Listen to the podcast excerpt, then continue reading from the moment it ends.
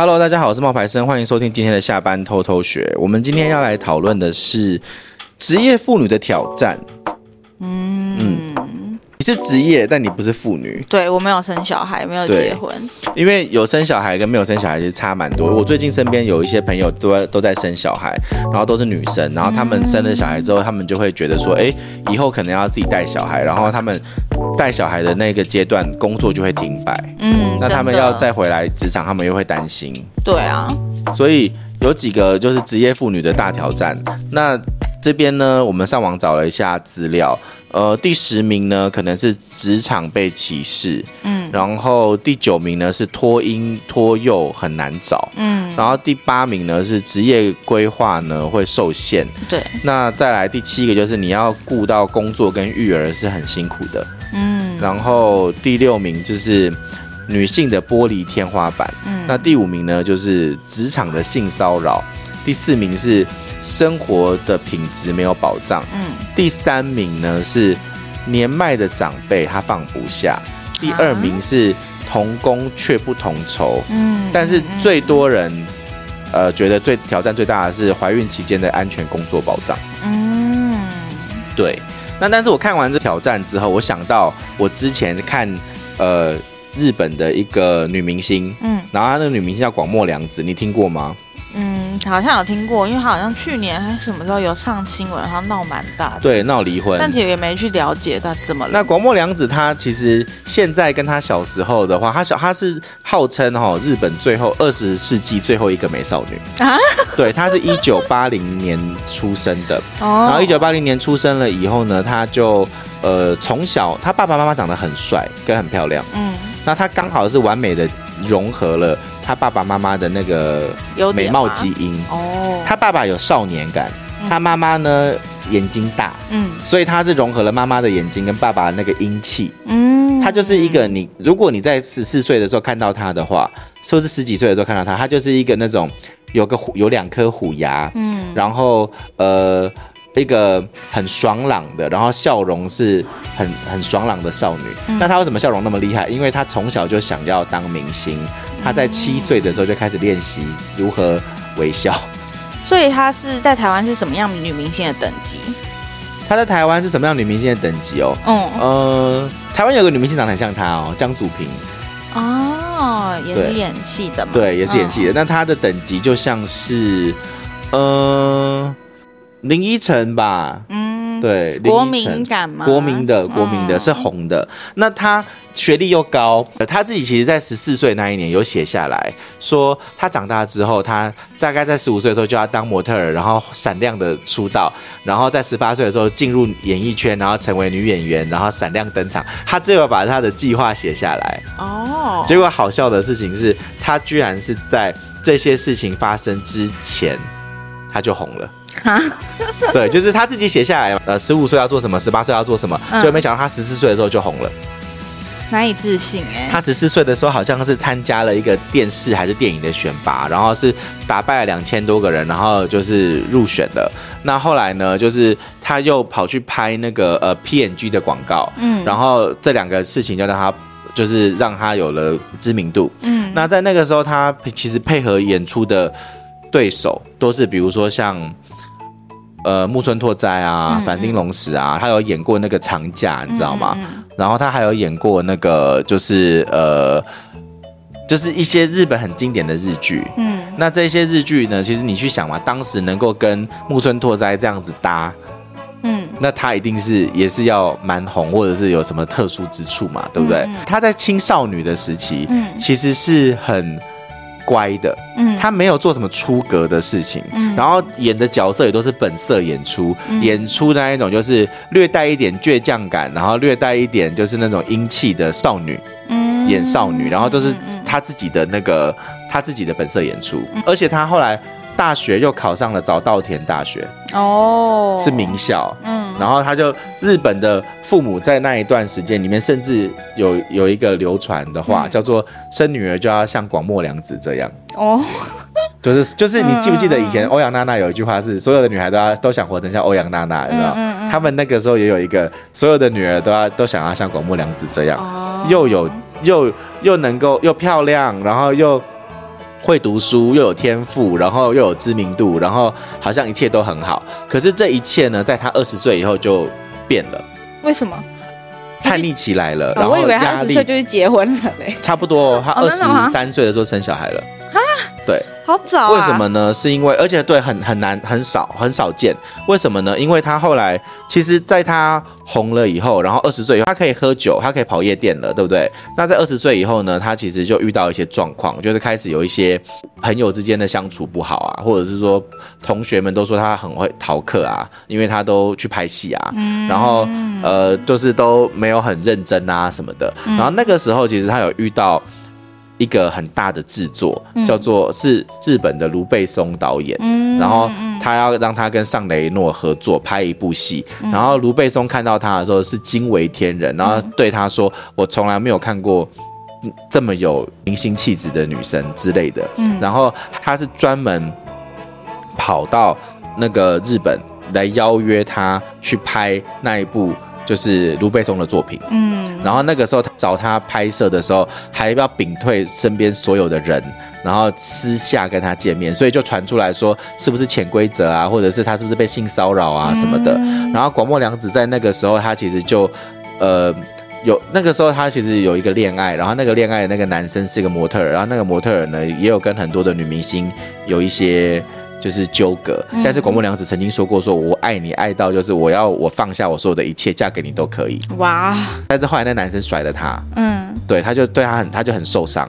那总而言之，他在二十三岁那个时候，其实他已经遭遇到了，就是人生大起大落嘛，就是非常的红。然后后来就被人家讲说什么你都呃潜规则啊，然后讲一些很多很他不好的事情，就是真的很多很难听的东西，比如说当众大小便。啊，对，然后比如说他精神有问题，然后比如说他那个呃逃课，然后同学都不喜欢他，然后就很多那种说他不好的东西，然后呢，他那时候就有一度就像那个林赛罗韩或者是小甜甜布兰妮那样子，就是在那个媒体的风暴之中，他挣脱不了，然后到最后呢，他二十三岁那一年为什么怀孕？奉子成婚，就是因为他说他想要在一切这么这么繁杂的时候，他故意的，他想要怎么样隐退变成家庭主妇，他想要喘口气，嗯，回到他的生活里面，对，他不想要就是在一天到晚就是被人家这样子讲了，我就是要去结婚带小孩子，我不想要做了。那他结婚的那个对象是你刚刚提到的？不是，是另外一个，是另外一个，也不是那个导演，也不是那个模特儿，也是一个演员。嗯对，而且是奉子成婚，嗯、然后这个演员跟他奉子成婚之后，好像不到三年就离婚了。哎、嗯，那他当时在二十三岁这么年轻的年纪决定结婚，那个时候的，嗯，怎么说？大家是祝福的吗？嗯，惊讶大于祝福。哦哦，对，然后重点是他在。二十九岁，因为他一九八零年出生嘛，嗯、那他大概在二零零四、零五、零六的时候就已经陆陆续续有复出，可是声势不像当年的那个广末凉子的风潮。嗯，你懂我意思吗？他虽然复出了，可是没有像以前一样那么红了。离婚之后复出，因为他以前是偶像。嗯，那时候还没有离婚，他就是先复出了，然后就是开始陆陆续续拍戏啊，然后但是没有激起什么水花。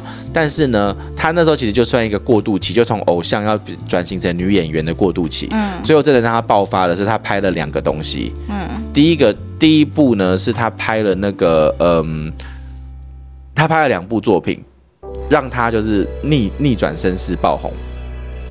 第一个是一个日剧。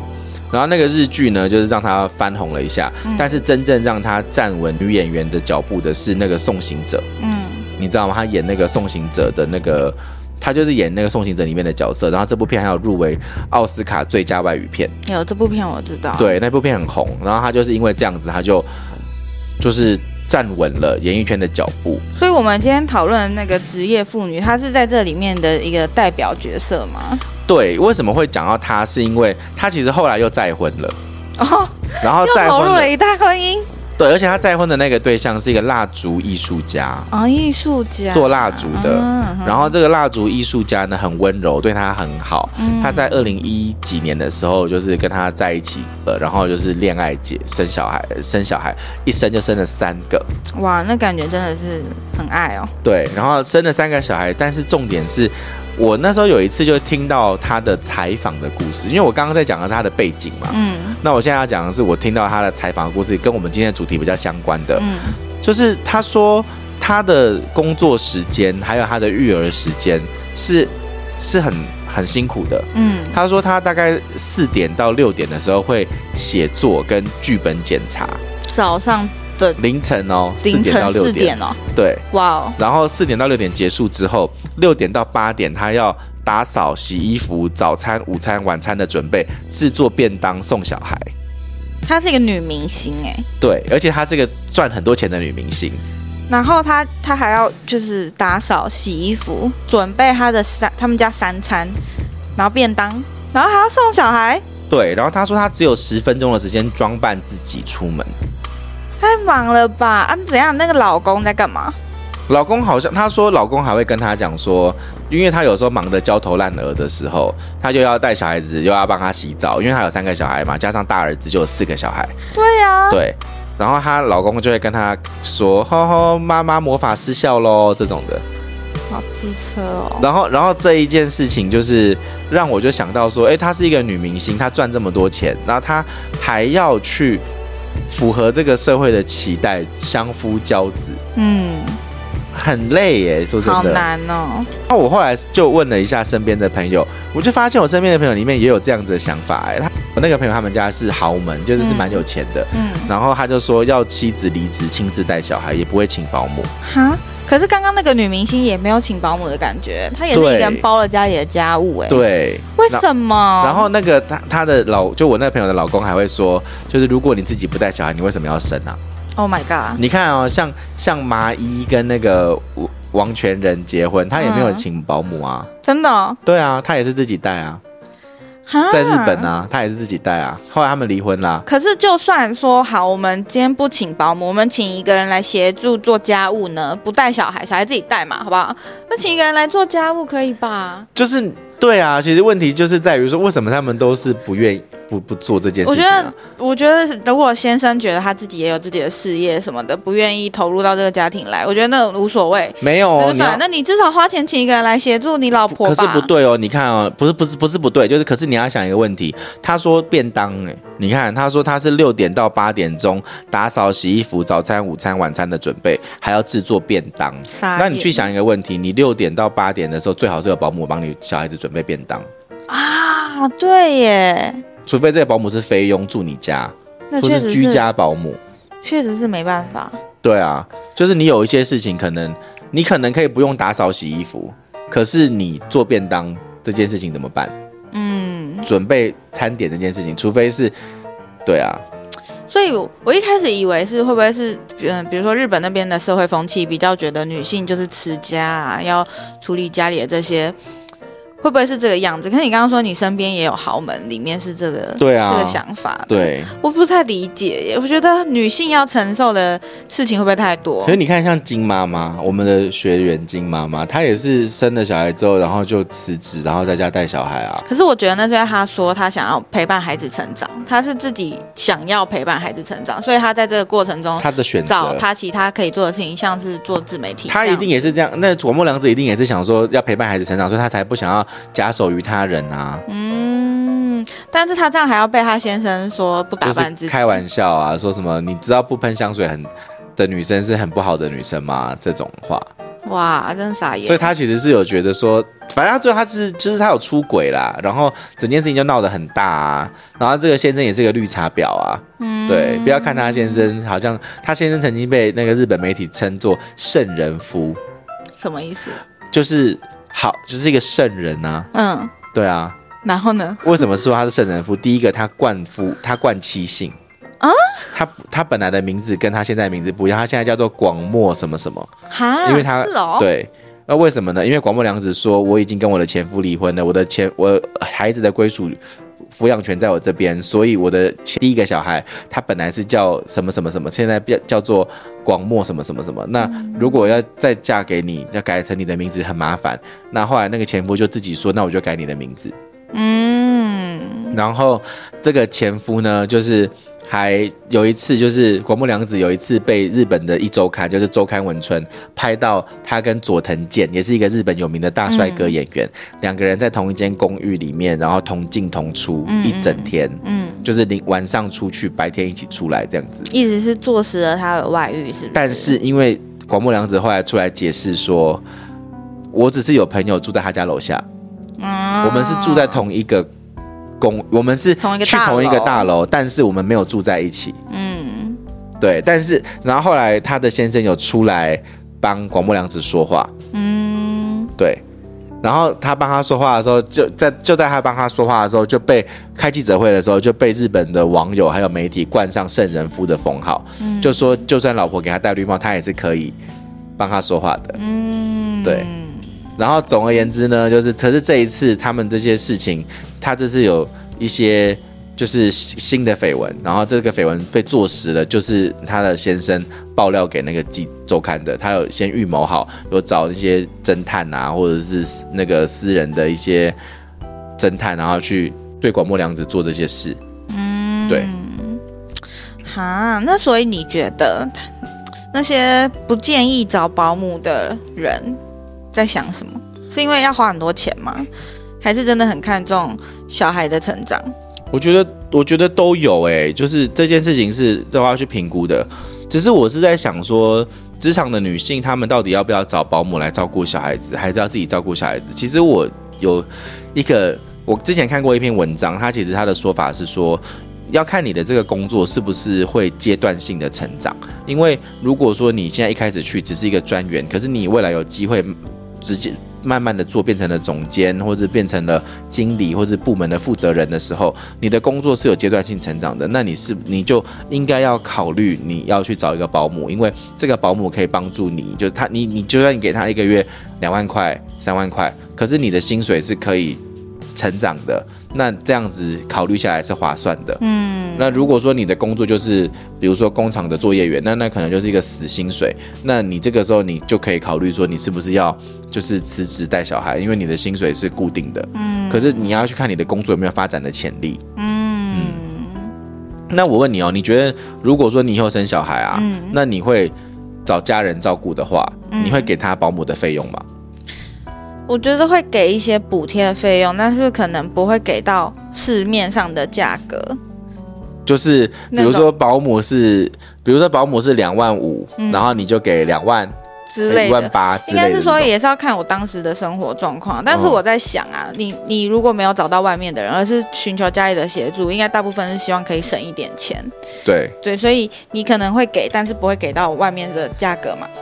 应该是这样吧，因为我自己也没生啊，所以我是这样猜想啦。嗯，应该是吧。你们可以问金妈妈，嗯，因为金妈妈有叫有请她的那个，她有时候会请她的家人帮她带。但如果只是偶尔带一下，感觉也不会给钱。可是如果是固定，就是有讲好说，哎，欸，我一到五上班的时间你要帮我顾小孩，这种的话，嗯，我觉得应该会负担一部分的费用吧。然后其实我们上网也有看了一下，就是保姆的一些选择，因为其实现在保姆都要有执照，嗯，然后我我上网找了一下，说有什么差别？哎，你知道其实价差差到两万块，嗯，有有有便宜，就是有私人保姆是两万块的，也有也有保姆是四万五的，真的的？你知道差在哪吗？四万五的哦，对，你知道差在哪里吗？我不知道。就是如果你的保姆是私人保姆，他那种就私人保姆意思就是说他是每天你要接回小孩，或者是雇周一到周五再去把他接回来的这种，就是私人保姆的话大概是两万块左右。那他的缺点其实家长也会在意一些事情，他的缺点就是不能够在保姆家里面装监视器，然后保姆自己也有家务，所以你会比较担心小孩子会不会被虐待，或者小孩子的安全。哦，这是第一个。那这种的话也没办法去规定说你只能专心照顾我的小孩，他可能一次会接两三个小孩，加自己的小孩一起顾，这样对不对？对，因为他是私人的。对，嗯。那第二种呢，就是到府服务的保姆。嗯，到府服务的这一种呢，大概就是四万五千块。那他会住那边吗？他会住哦，或者是说那个爸爸妈妈回家的时候，他再离开也有可能。哦、但是这种到府服务的保姆是照顾小孩子的，他们是不煮饭、不做家务的。嗯，那意思是说他是有执执照，然后更专业，就是关于对儿童对护理这样子。然后我我我呃小时候不是在中国大陆，就是大陆那边有住过嘛？对啊对啊。那我的我我们的小区里面有很多都是阿姨，有、嗯、他们会请阿姨，嗯，然后阿姨呢，她就是又会要带小孩，又要做家务，嗯，然后但是在中国大陆的这样子的人比较便宜，跟台湾比的话，他们可能不用执照，会不会？那个年代？应该也是那个没有没有，现在的话，你请阿姨带小孩啊，做家务啊，然后煮饭啊什么的，其实相对来说还是比较。就是还是比较便宜的，跟台湾比，因为他们那边的人工。嗯、那你觉得哦？我问你哦，嗯，这一点其实我那时候跟我的学长讨论过，学长觉得有吓到，因为他那个时候他小时候的时候，他们家会有菲佣，嗯，然后菲佣会照顾爷爷奶奶，嗯，那因为爷爷奶奶可能身体不好，他有菲佣照顾，嗯，那他就跟我说，他们家在吃饭的时候，菲佣也会在桌子上，大家大家一起吃饭这样子。嗯，嗯，嗯，那我那时候听到就有点讶异，为什么？你你你也不知道为什么？为什么压抑呢？一般来说，你做保姆或者是你做那个家里的那个清洁的阿姨的话，他们是不会跟你一起吃饭的。那应该是每一个家庭的状况不一样？不是，这个是他那个才是压抑的。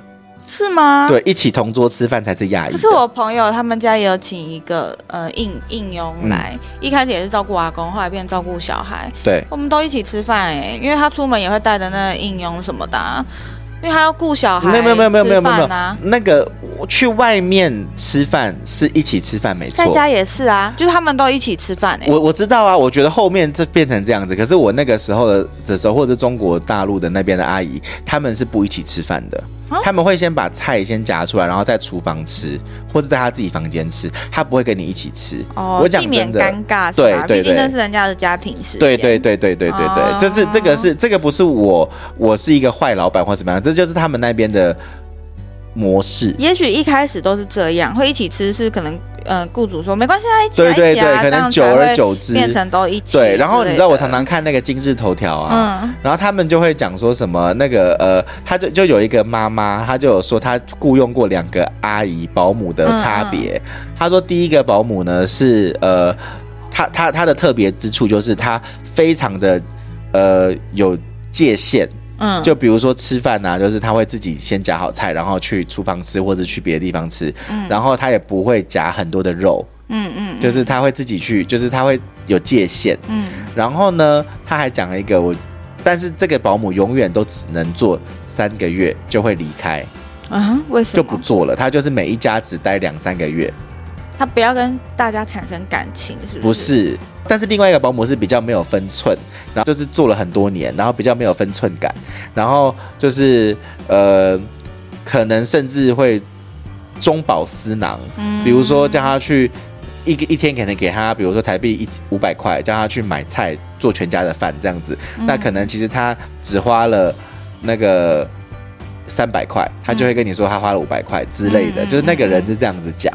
然后他就说，他觉得他真的觉得第一个阿姨比较好，可是为什么第一个阿姨不愿意做长久？嗯，然后就下面就有人留言说，是因为第一个阿姨她非常的克制，嗯，可是你人要每一天都这么克制是很辛苦的，嗯，所以他只能够忍受这样子的克制，可能三个月他就要去，比如说一个月的休息，或者是一个月的自己做自己想做的事情，不用管任何人的看法这种的，然后再就是再花时间去找下面的雇主这样子。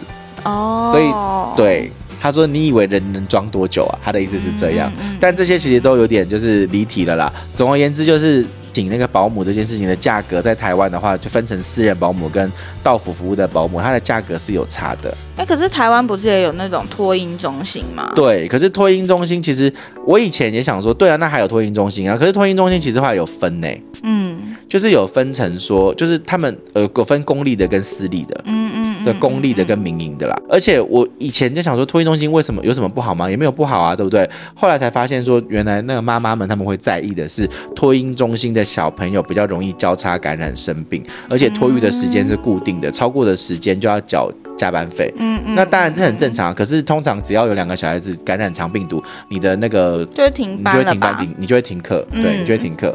哎，这个时候反而小孩又没人顾嘞。对，这时候家长就要想办法，比如说给亲戚朋友顾啊，或者是或者是他自己要请假啊之类的。这个时候就是很多人会说麻烦的地方嘛。嗯嗯嗯。然后我们也查了一下关于那个托婴中心的价格。你可以讲一下这个价格。如果是公社民营的托婴中心，它的月费是一万一左右，那听起来好像比刚才那个亲保姆都便宜哈。对，是是而且而且生小孩有补助。对，就是呃，政府那边会再补助托婴的费用，可能会再少一些些。嗯、对，那如果是私立的话，它光是注册费有些啦，有些注册费可能不用钱，有些可能要到六千八千之类的。对，这是以台北市为例，那其他县市可能这个六千八千还要再加月费哦，就是所以你注册费是八千块一个月哦。对，八千块一个月，不是八千块一年呢？对，不是。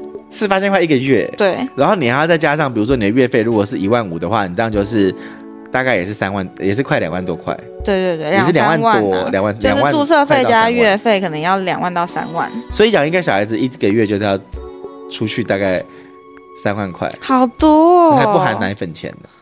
哈，不想生 哎。所以所以所以所以对啊，所以其实就是讲完觉得很政府会补助了，就是你你。对于职业女性来说，你生一个小孩，你要牺牲的除了事业，你自己身材的走样、心灵上的问题，然后再再教小孩养育啊、长大啊那些费用、时间成本什么的，哇，我真的觉得不容易，太难了。愿、嗯、意生小孩的妇女们，嗯、我真的是致上敬意。对，好，那其实今天的分享就是跟大家讲一下，说，哎，那个日本的女明星广末凉子她的一些故事，然后再加上我震惊的是，哎。生小孩、带小孩，他们就算自己有赚很多钱，那也不行。那我们也欢迎我们的听众跟我们分享一下。对，希望你们可以跟我们分享。哎，你生小孩了吗？你是选择、呃、自己带还是保姆带？对对对，你们会怎么选择？对你你怎么做的？或是你也可以跟我们科普一下，我们找到的那个费用对不对啊？就是不知道网络上这个费用跟你们实际遇到的情况是否相符。好，今天分享到这边喽，嗯、拜拜。拜拜。